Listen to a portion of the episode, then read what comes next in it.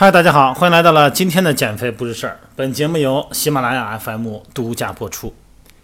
今天是清明小长假的第一天哈，可能很多朋友都想外出去。嗯，我在我的私教会所的窗户隔着往外看的话呢，是雾霾是没有了哈，沙尘暴哈，预报是上午十一点开始沙尘暴席卷北京。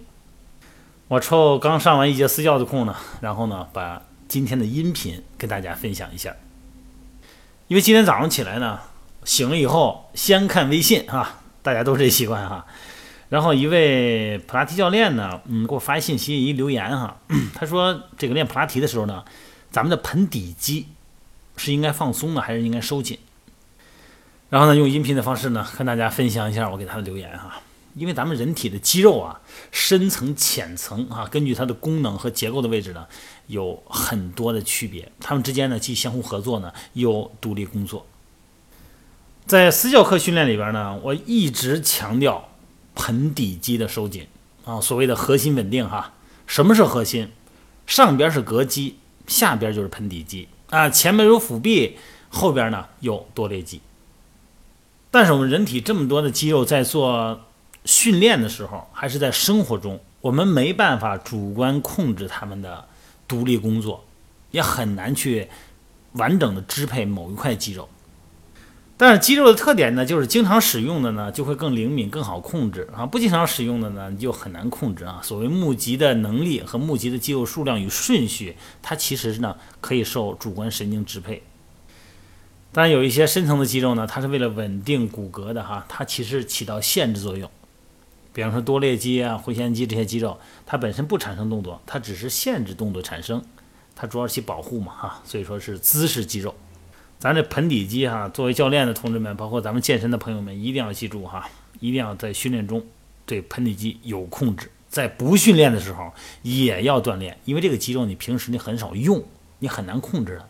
你等训练的时候你想起来了，对了，得收紧盆底肌，但是你不知道怎么收紧，那你说算了吧，以后再有机会再单练吧。那你就忘了哈，平时生活中你可以单练盆底肌。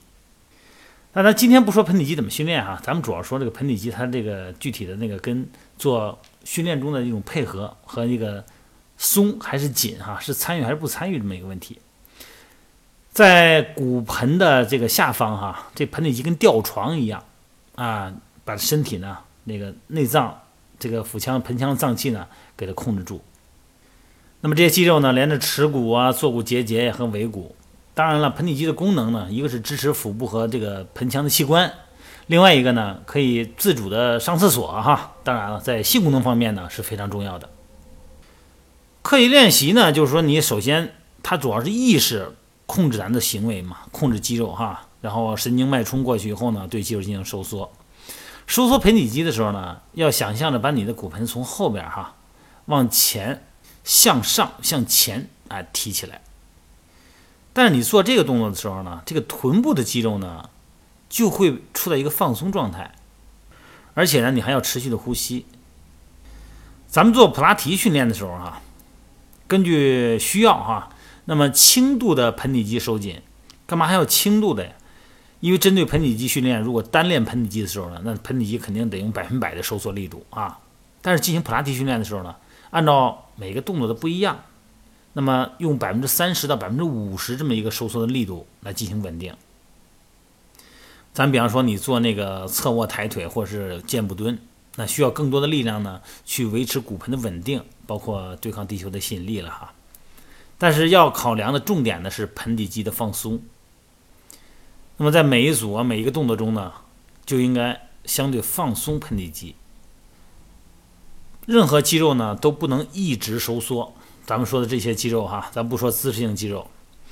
你像盆底肌这肌肉，你不可能一直都提着它吧，一直都收紧，是吧？它还是要适当的、有控制的要收缩，特别是在做训练的时候，收缩、舒张、舒张、收缩，随着你的动作呢做一个协调性的工作。你不可能在整个一个动作中做任何一个动作里边，比方这一组做二十次，你全程提着盆底肌，那是不大可能的啊。有很多的这个，甭管是线上还是线下哈，接触了很多的呃女性，呃，她们好像都不太会控制盆底肌，就完全有的时候就根本就不会使用，根本就不会用，就力量和你的注意力达不到。